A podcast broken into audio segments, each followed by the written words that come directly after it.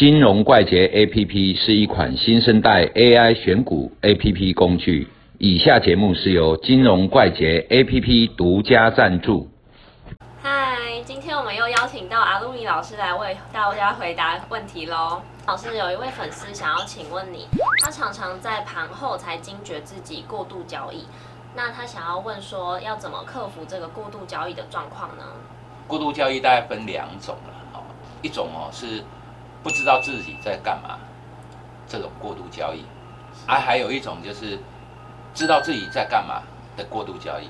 所以不知道自己在干什么了，就是说他还没有形成一个自己交易模式，然后看到什么就想做什么，看到什么就想做什么，所以这个东西哈会变成说，哎，你做一做，其实你是亏损的，然后这个也想做，那个也想做，这也做一点，那也做一点，但是他没有一个既定的 SOP 或一个头绪，这个东西就很严重，哦，这个要改掉。那还有一种。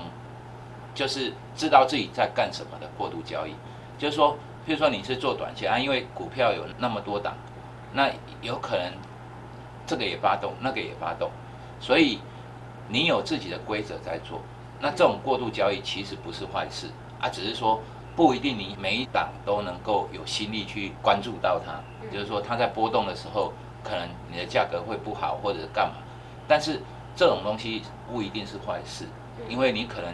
因为做的很熟，然后越做越多，越做越快，表示说你的程度已经达到某一定的境界。是啊，所以说哦，所谓的过度交易，如果是第一种哈，那个就要剁手指。啊，如果第二种的话哈，其实慢慢的熟悉，你会慢慢的越做越大。嗯。所以过度交易，我不觉得，就看你是做什么样的交易的。如果做短线的交易，做当冲的交易，其实不一定是坏事。嗯。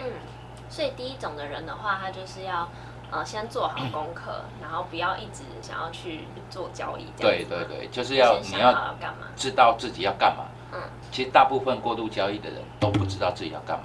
嗯。看到这个哎，好像在动了；看到那个哎，好像要跌了，就乱做。对。所以他没有一个中心的一种概念。嗯。这是过度交易比较糟糕的地方。